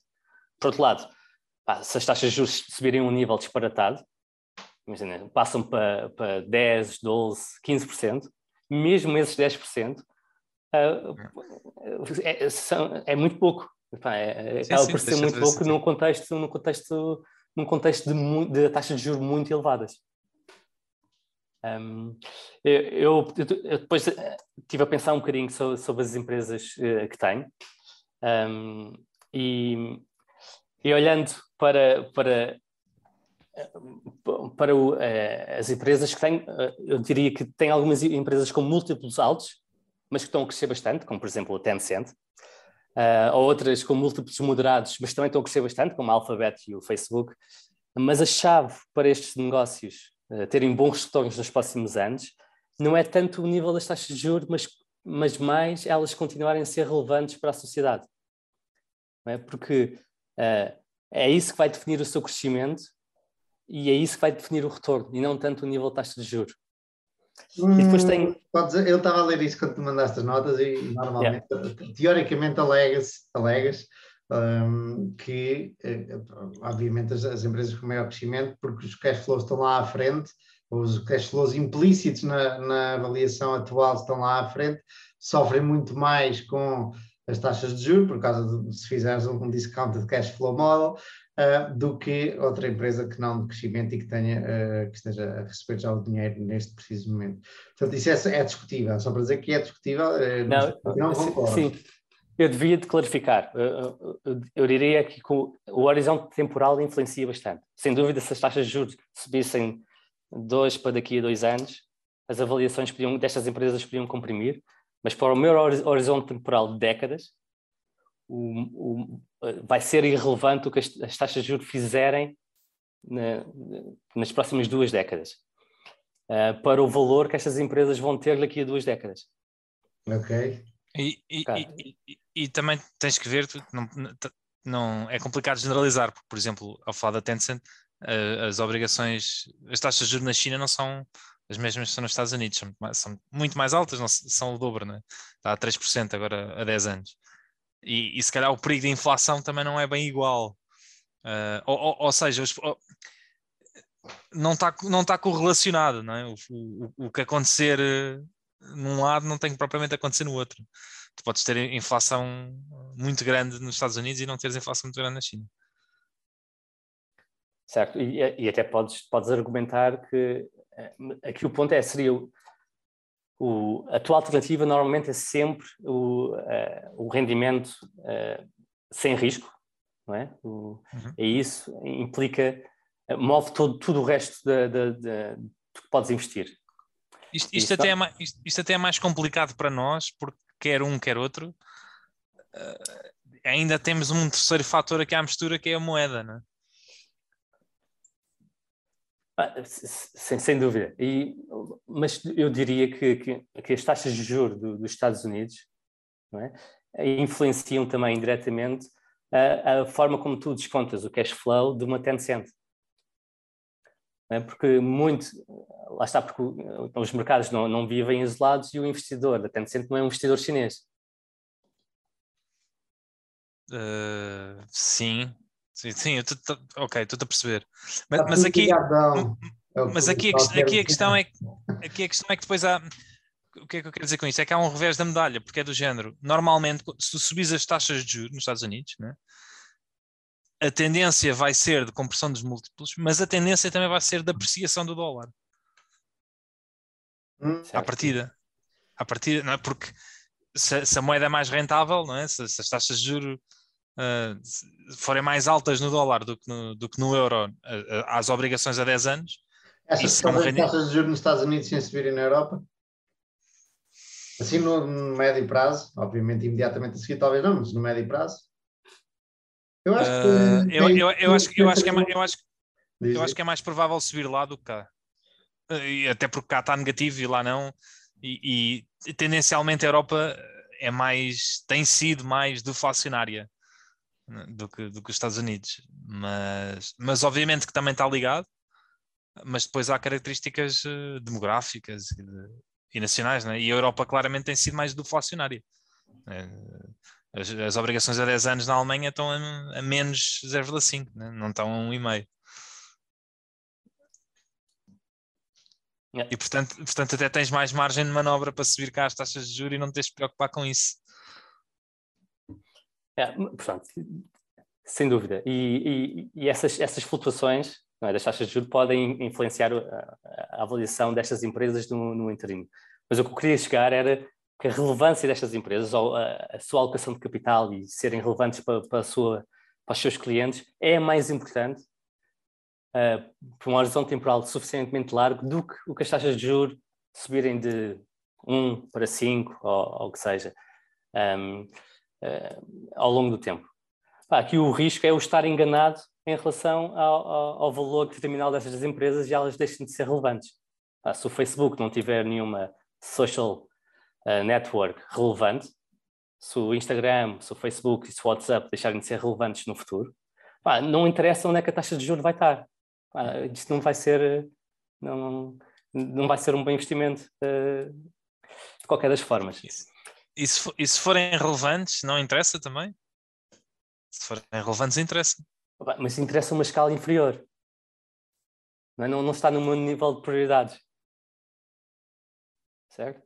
Eh, ainda mais, ainda mais olhando para. Neste momento estamos a pagar cerca de 20, 25 vezes pelo cash flow do, do Facebook. Se eles conseguirem uh, subir esse, este cash flow em 5 vezes ou 10 vezes nos próximos 20 anos, não vai ser muito relevante. A não ser que esteja um valor disparatado, a não ser que as taxas de juros claro, estejam um valor claro, muito alto. Mas, mas, isso também pode dizer sobre qualquer empresa, né? se a empresa crescer 5 vezes em 10 anos. Mas, uh... pronto, pronto, mas é esse o ponto. É, é o ponto. Sem, sem, querer entrar em detalhes de empresas específicas, se dizer-me que tens um horizonte temporal em cada empresa que tens de 20 anos e falares-me de Facebook, Uh, se me falares dos, dos, vidros, se me falares da distribuição das garrafas de vidro da Vidral, se me falares da distribuição que vais falar a seguir de, de tabaco, eventualmente também não, mas de, de, medicamentos ou de outra coisa qualquer. Agora, se 20 anos de time horizon para o Facebook é perda, não é perda doce. Não, há, há, claro que há muita incerteza. Eu, eu, eu acho é que, uh, aparentemente, a incerteza que existe, é, existe para todas as empresas. Todas as empresas têm um terminal value risk. É? A questão é que para o Facebook é mais óbvio, mas não quer dizer que esse risco seja mais elevado do que para as outras empresas. E... Normal, normalmente é, é, é, é, quando não é óbvio que é o problema, não é? Exatamente. E, e, e, lá está. E, ao mesmo tempo o, o, o Facebook e, a, e, sua gestão tem sido muito boa a, a, a mitigar este risco e já o fez várias vezes, e fez com, com a compra de algumas empresas, diversificando o risco de plataforma. Uh, fez o, quando fez uma transição muito boa para o mobile, e, que era, e, era, e era uma empresa uh, claramente focada em desktop e conseguiu fazer a transição para o mobile de uma forma incrível. E, e claramente estão a apostar muitas fichas agora em, para a próxima transição. Não sabemos se vão ser eles a dominar ou não, mas a, passar, a passagem para o metaverso e para óculos ah, se alguém está a apostar a sério disso, são eles, e, e certamente todas as empresas, mas uh, esta atenção ao, ao, terminal value do Facebook, é, eu acho que é mesmo só um risco óbvio, não quer, não quer dizer que seja um risco mais elevado versus Vidral ou versus uh, uma, uma, empresa de distribuição. Uhum. No, no, outro dia, assim, numa outra entrevista, tipo a Warren, que eu estava a ver, eh, ele está a falar dos riscos, como fala muitas vezes de, de guerras nucleares ou armas químicas, ou, pá, aqueles riscos que existem eh, catastróficos a nível mundial uh, e, e, em relação muitas vezes aos mercados, e ele estava a dizer esses riscos existem sempre, não é? E mais tarde ou mais cedo alguma destas coisas vão acontecer, garantidamente. Um, o, o, problema é que às vezes nós estamos mais cientes deles e outras vezes menos cientes. E quando estamos mais cientes, né, os mercados reagem. Né? Outras alturas nem sequer pensamos neles, mas não quer dizer que os riscos não estejam lá. Só que isso vai e vem, não é? A, intensidade com que nós pensamos nos riscos, uh, ou com que temos os riscos presentes na cabeça, uh, vai e vem. Há alturas em que nem pensamos neles, mas eles estão lá. E, e pode, pode, tudo pode acontecer. Não é? o, Kahneman, do Ticking Fast and Slow, menciona exatamente isso, de quando riscos uh, que são muito pouco prováveis de acontecer, como por exemplo o Facebook ser desmantelado há um foco sobre ele, as pessoas tendem um, a sobreponderar. Quando não, se, não são mencionados, as pessoas tendem a sobreponderar esse risco. Por exemplo, outro risco que eu acho que é relevante em Portugal uh, é o risco de uh, sismos, não é? Uh, principalmente, e tendo em conta que tivemos um bastante grande uh, que destruiu grande parte da cidade de Lisboa há algumas centenas de anos. Mas, como há, há, centenas de anos que não há nenhum, provavelmente está a ser subponderado uh, porque não se fala nele, não tem acontecido.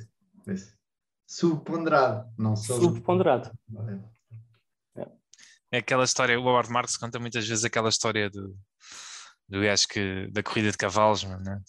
Que, pá, por, por, por, algum motivo qualquer, não é? Os outros cavalos ficaram todos doentes, é? partiram a perna, ficaram doentes e não puderam competir, e aquela corrida só tinha um cavalo. E o gajo disse: é pá, desta não posso falhar, meu. Tipo, investiu tudo, foi all-in, todo o dinheiro que tinha naquele cavalo, era o único a correr. E o, ele assim: pronto, vou, as odds não eram, não, eram, não eram muito grandes, as odds, não é? Mas ele dizia, pá, eu não posso perder isto, né? vou, vou aqui fazer um, um, bom dinheirinho. A corrida começa, né? e a meio da corrida o cavalo decide, uh, em vez de continuar em frente, salta a cancela de lado e foge. E não acaba a corrida. o gajo nunca tinha pensado nesta, né? É isso e... mesmo. O, o futuro pode surpreender, mesmo quando as odds parecem espetaculares. Gonçalo, antes de chegares aí às tuas empresas, que eu sei que vais chegar a seguir, tu uh, estavas a dar o exemplo do Buffett, que eu já tirei daqui o gráfico de trás, mas posso pôr, que a comparação que ele faz é com, com a yield do tesouro de, de 10 anos, um, e a partir de então não estará caro uh, o mercado de ações como um todo. E existem aqui duas perspectivas. A perspectiva... o, o ponto é, não está, não está caro se é, as taxas de juros se mantiverem. Isso, pronto. Essa é uma, é. pronto. Eh, era um dos pontos que eu ia focar. Eh, daqui para a frente não sabemos, não é? E depois, cada vez mais, hum, olho para o Buffett como olho para o que eu faço, não olho para o que eu digo. E eu sei que ele tem muito dinheiro, ok? Que não, não pode andar por aí a comprar qualquer chafarica, eu sei. Mas eu, tipo, não muito dinheiro, eu ali no investe, portanto. Ele até, é como, claramente, aquela coisa, tipo, um gajo reverencia e, e este gajo é um grande gajo, e é, mas diz claramente na CNBC que não está a vender linhas aéreas quando está a despejá-las todas a fundo. Portanto, uh, ele pode dizer que o mercado está barato, mas o gajo não está a investir. Sim, não. não é? o, ele, ele tem estado a investir parte do float. A questão é que o float tem, tem crescido mais rapidamente do que ele tem investido. Ele tem estado a comprar ações próprias da Berkshire, está a comprar um ritmo quase 7% uh, ao ano, para pelo menos 5% ao ano está a comprar, o, que é, o que é bastante dinheiro.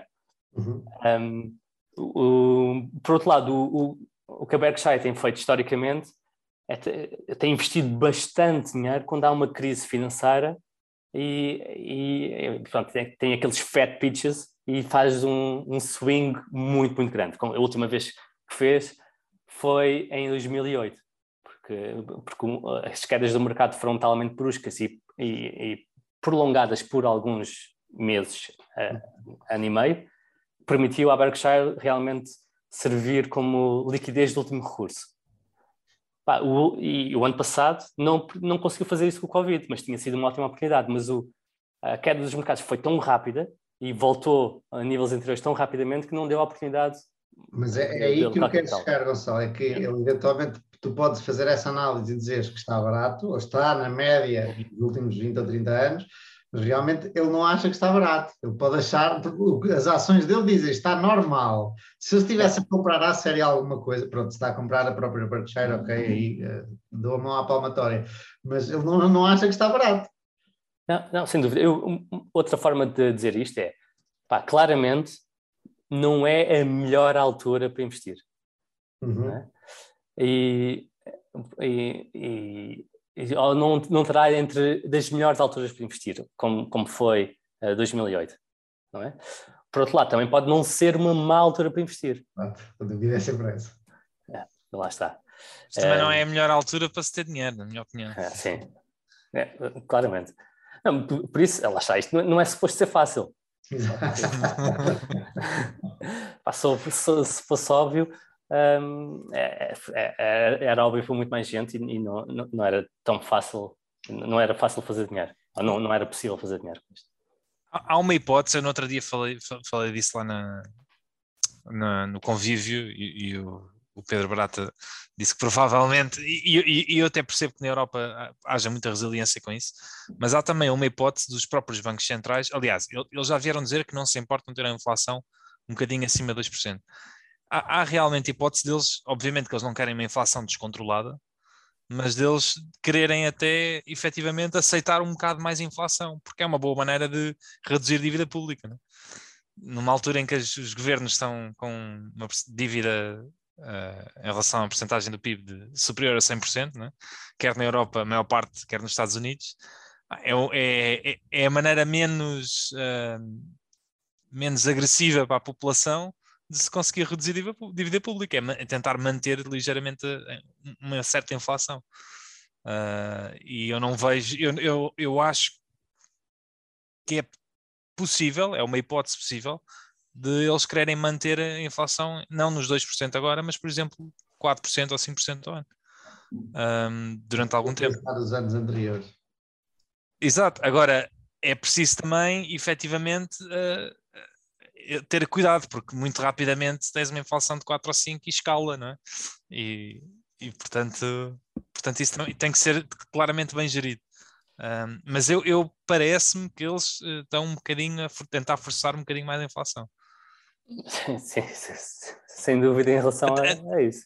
Até pela conversa, não é? De, de, da história de ser transitório, não é? E pai, toda a gente anda um bocado a, a dizer, é, toda a gente repara que não é transitório, não é? Obviamente que há uma parte estrutural de, de pá, se tu não estás a conseguir chegar os bens aos sítios, não é?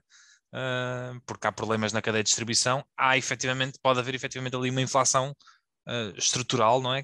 Que desapareça. Mas não é só estrutural, não é? Toda a gente sabe que pá, a quantidade de dinheiro que, que foi impresso, não é? Um, ele anda por aí, não é? Ele, ele, ele, ele está na economia, né? pode estar parado, pode estar adormecido, mas ele está aí. E, e, e eu antevejo isso como uma possibilidade. Um, e é uma possibilidade que pode ser um problema também para ter muito dinheiro parado. É? Sim, claro, és comido pela inflação. Mas o, o teu ponto em relação a, a, a, diminuir o peso da dívida pública pelo aumento da inflação uh, só é inteiramente verdade se as taxas de juros dessa dívida pública não começar a subir. Portanto, sim, sim, sim, sim. O que tem sido o caso. As taxas de juros estão, estão baixas em todos os países da Europa, incluindo a Grécia, incluindo Portugal, incluindo a Itália.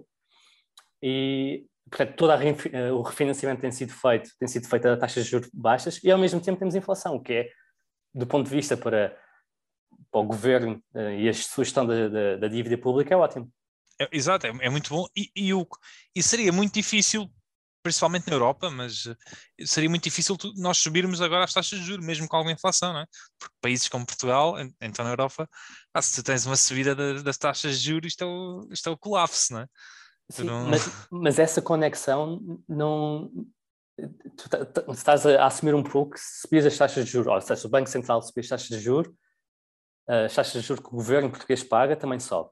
Pode ser verdade, mas o, as taxas de juros que o governo português paga também pode subir sem uma, haver uma, uma, taxa, uma subida da taxa de juros do Banco Central. Tudo depende do, dos compradores, dos vendedores das, das obrigações, não é? Um, e isto pode dizer que o, o, Banco Central também compra obrigações, compra, mas não compra tudo. Uh, sim, sim, com... sim, sim. É, e enquanto não comprar tudo, uh, alguma parte será feita pelo, pelo, pelos intervenientes de mercado. Se realmente houver muita inflação, uh, as taxas de juros que estes países pagam Uh, é provável que subam mesmo sem subir as taxas de juros é. diretivas.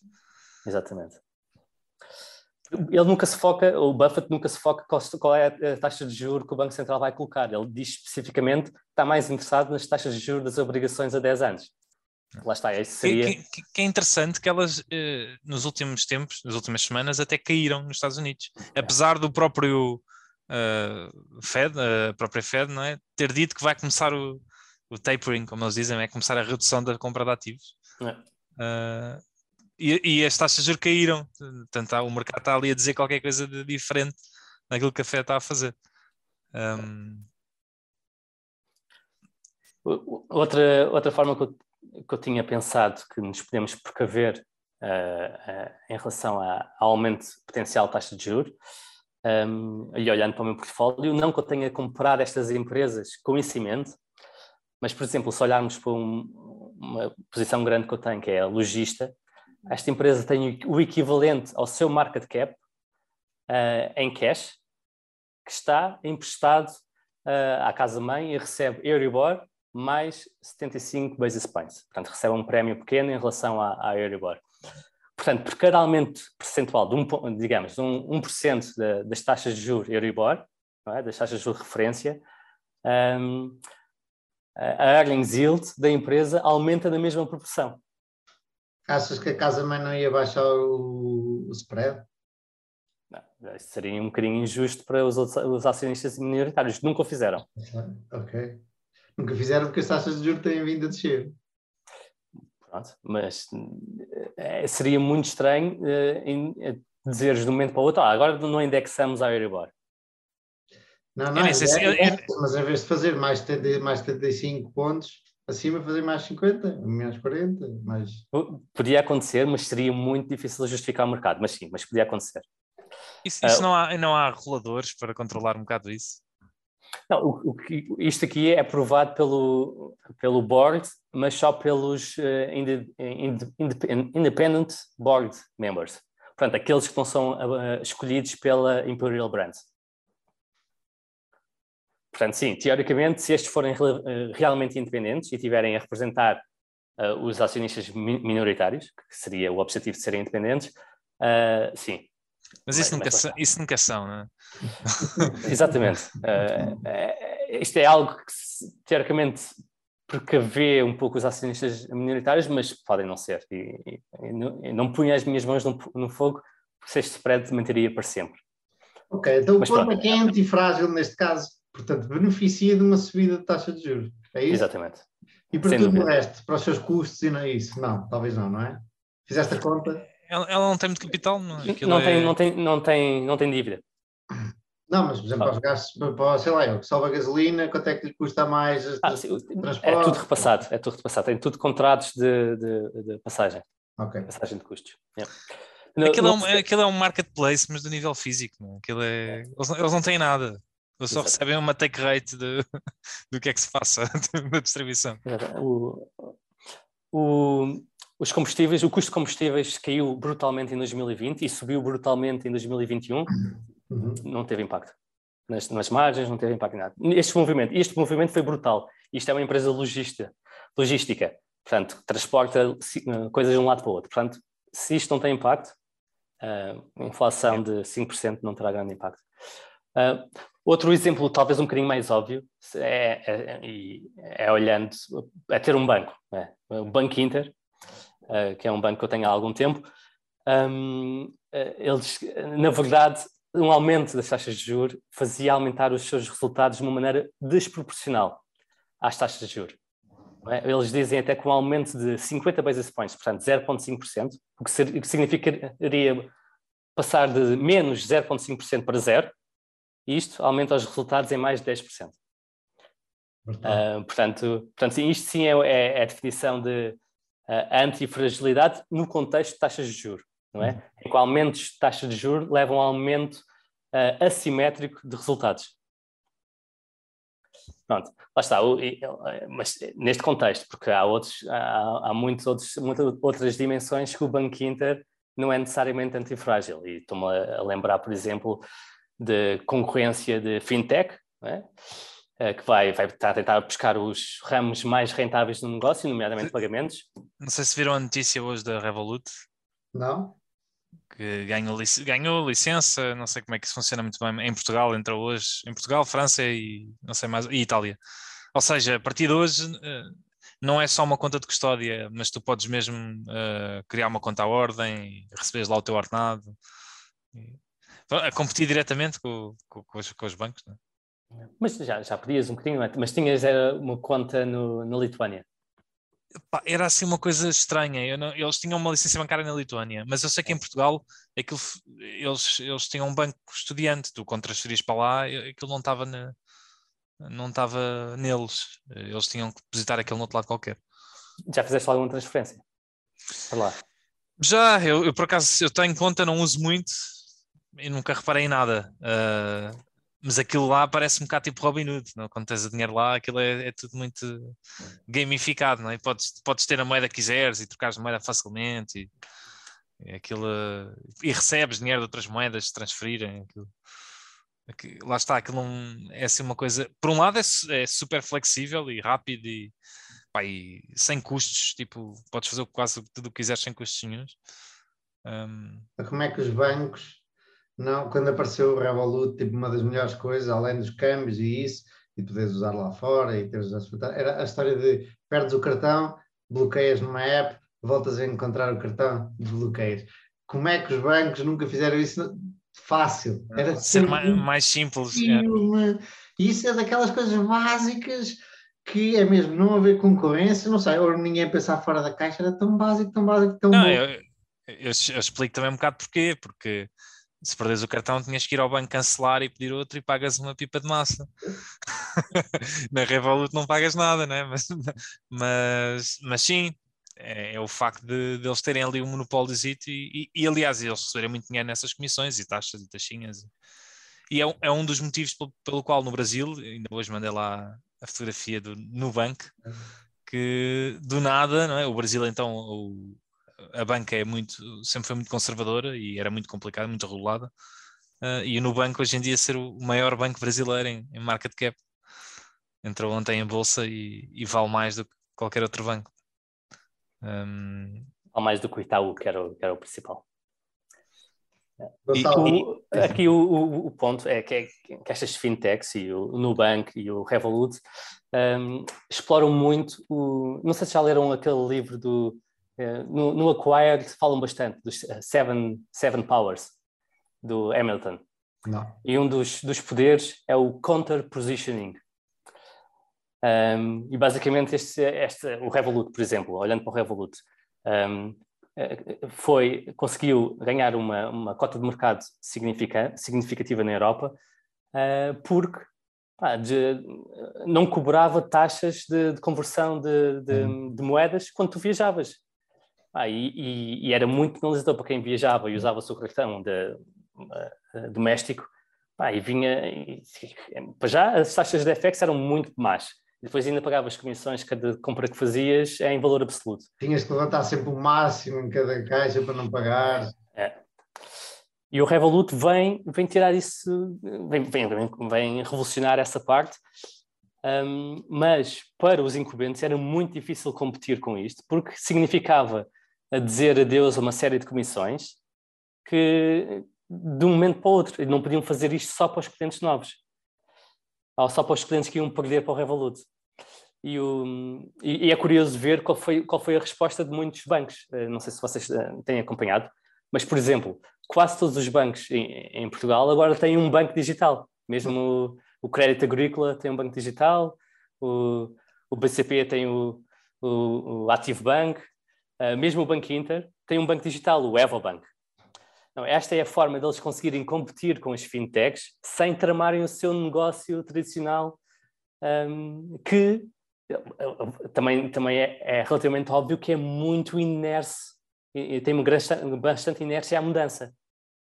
Não é? Principalmente as pessoas que gostam de ir ao balcão, as pessoas que já têm o seu ordenado domiciliado neste IBAN, tens todas as tuas contas de casa a fazer direto depósito daquele IBAN, ah, isto dá uma trabalhadora a mudar e só usas o Revolut quando vais viajar ou assim, portanto também não te interessa muito. Uhum. Uh, também o que eles fizeram foi para colmatar este contra-positioning, fazer um, uns bancos digitais pá, e, e, e, colmatar um bocadinho de, desta, desta estratégia agressiva que as outras fintech têm a ter. Eu acho que não é também uh, mal pensado em termos de valor uh, terminal, uh, os bancos pensarem que todas esse tipo de comissões que cobram, uh, mais tarde ou mais cedo, vão desaparecer. Muitas delas, pelo menos. E eu acho que aconteceu muito, em, pelo menos em Portugal, é, é os bancos aumentarem muito essas comissões uh, nos últimos anos. E eu até acho que isso é um efeito contraproducente, que é quanto mais eles aumentam essas comissões, mais, mais rápido os, os, exato, os clientes vão para, claro. saem de lá para, para as outras. Um, Portanto, eu não digo todas, obviamente, e há comissões que fazem sentido, mas há muitas que, que vão, vão, vão, ter que desaparecer. Porque senão, não... As comissões de manutenção de conta, não é? é? sobre aquela pessoa que vai limpar a tua conta, não se percebe muito bem. Exato. Antigamente até fazia algum sentido porque os bancos tinham os balcões todos e era preciso pagar aquelas coisas todas e pagar as rendas todas e pagar tudo isso Mas agora, quando é que vocês, e se calhar vou ter uma resposta que não quero, mas quando é que vocês foram, tipo, nos últimos dois, três, quatro, cinco anos, quantas vezes foram ao banco? É pá, eu já deve ter ido, não é? Mas, mas Pá, não eu vou. fui duas, é, é muito. Portanto, antigamente as pessoas iam ao banco, iam descontar cheques, iam, ah, sei lá, comprar certificados da Forro, iam fazer coisas. Agora as pessoas não vão ao banco. Portanto, essa parte de- de- das comissões que servia para pagar toda essa estrutura desaparece. Já não há Sim, necessidade. eu, eu, eu acho que provavelmente estás a olhar isso muito pela perspectiva, tu, a tua perspectiva e as pessoas que dás e que vês à tua volta e da nossa idade, e que sim, é verdade, vão muito menos ao banco. Mas eh, tu olhas para o resto da realidade portuguesa e ou, ou pessoas mais velhas, hum, por exemplo, o meu avô vai ao banco todas as semanas. Muito bom. Sim, mas, mas, ah, está a reduzir. O que eu quero dizer não, não é que já mudou tudo, mas está a reduzir bastante o número de pessoas. Não, assim, sim, o, o, o- lá está. O, E, os- e os Balcões- balcões estão, estão, estão a diminuir. Sim, estão sobre, eh, os bancos estão sobredimensionados e o número de balcões é é excessivo para, para, para o que se quer dele. Mas ainda há muita gente que valoriza o número de balcões e o acesso ao balcão. Um, e, e- e há muitas coisas de- na sociedade portuguesa que exigem que tu tenhas acesso a um balcão. Por exemplo, não sei se, se algum de vós já teve de baixa há algum tempo e recebeu eh, o subsídio de baixa. A, a minha namorada teve doente para aí há uns meses e teve uma semana de baixa e, e recebeu um cheque no CTT e que tinha sido depositado no banco, portanto tinha de ir a um balcão. É, e não havia outra forma de fazer. Portanto, ela tinha mesmo de ter conta eh, em nome dela num banco que aceitasse um, um, um cash, um cheque. Portanto, não, não dava para ser Revolut. Não, não ia mandar o cheque para a Lituânia. Eu- Ah, se calhar agora dá, pronto, não sei. Se calhar sim. Eu quero fazer uma ressalva que eu tenho, como tenho, eh, qualquer pessoa tem gestor de conta, eu tenho um acesso muito fácil, tipo, eu mando mail ou telefono e imediatamente me respondem no próprio dia, ou não sei se são todos, mas pelo menos a minha gestora de conta e o meu gestor de conta, um, e me respondem, e eu trabalho muito por e-mail, sempre preciso de alguma coisa, coisas mais chatas, ou pedir documentos, ou assim, ou por telefone. Portanto, eh, ainda eu ainda tenho essa necessidade de saber quem são e gosto de saber, de saber quem é, um, e que tenha ali sempre alguém disponível, aquela pessoa. Se calhar chateava-me mais se fosse rodando pessoas, se fosse um call center, um, mas lá está, não preciso de, de ir lá fisicamente. Meus amigos, estamos a chegar ao fim. Gonçalo, eh, estamos ainda a considerações finais do tema?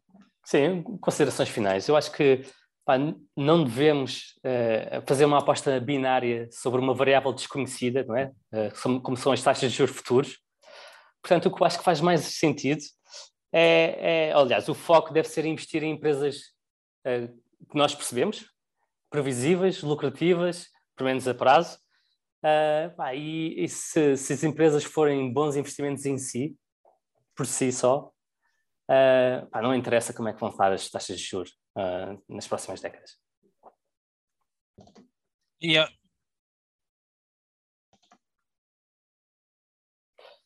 E, e pronto, e, e para terminarmos uma, uma grande, uma nova menção honrosa uh, ao, ao rapaz que nos visitou de, de Coimbra, uh, o Nuno, uh, outra ao, ao Pedro Barata, outra à Ju, que também foi, a minha namorada, e outra ao Miguel, um amigo meu que também foi, também é nosso ouvinte. Muito obrigado a todos por terem vindo ao nosso encontro. Muito obrigado também e foi excelente e a ver se repetimos eh, outras vezes. Pessoal, um abraço e até para a semana.